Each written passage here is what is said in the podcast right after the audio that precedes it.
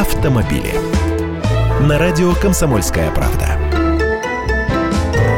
Здравствуйте! Весна опять пришла. ГИБДД объявила месячник «Чистый автомобиль». В Москве акция пройдет с 27 марта по 27 апреля. Все бы ничего, да только в день начала акции с самого утра было грязно и слякотно. Прямо на центральных магистралях брызги от соседних машин до крыши. Как прикажете ехать на чистой машине? Естественно, это не изобретение нынешнего года. Такие месячники проводятся ежегодно с конца 90-х годов и не только в столице. Результат, кстати, есть. Но речь тут идет не о частных машинах, а о грузовиках. Вот выезжает он с территории строительной площадки и понесся глину разбрасывать по асфальту. Таких реально штрафуют, для них и наказание построже.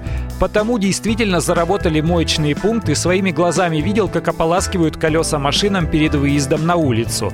Но не повсеместно, конечно.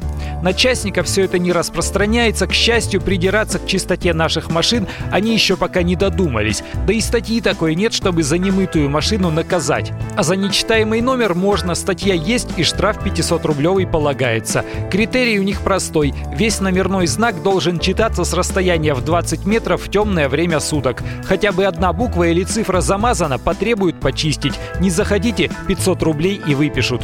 Что до дорожных камер, так они равномерно замызганные номера распознают, лишь бы рельеф букв и цифр сохранялся. Я Андрей Гречанник, автоэксперт «Комсомольской правды». С удовольствием общаюсь с вами в программе «Дави на газ» по будням в 8 утра по московскому времени.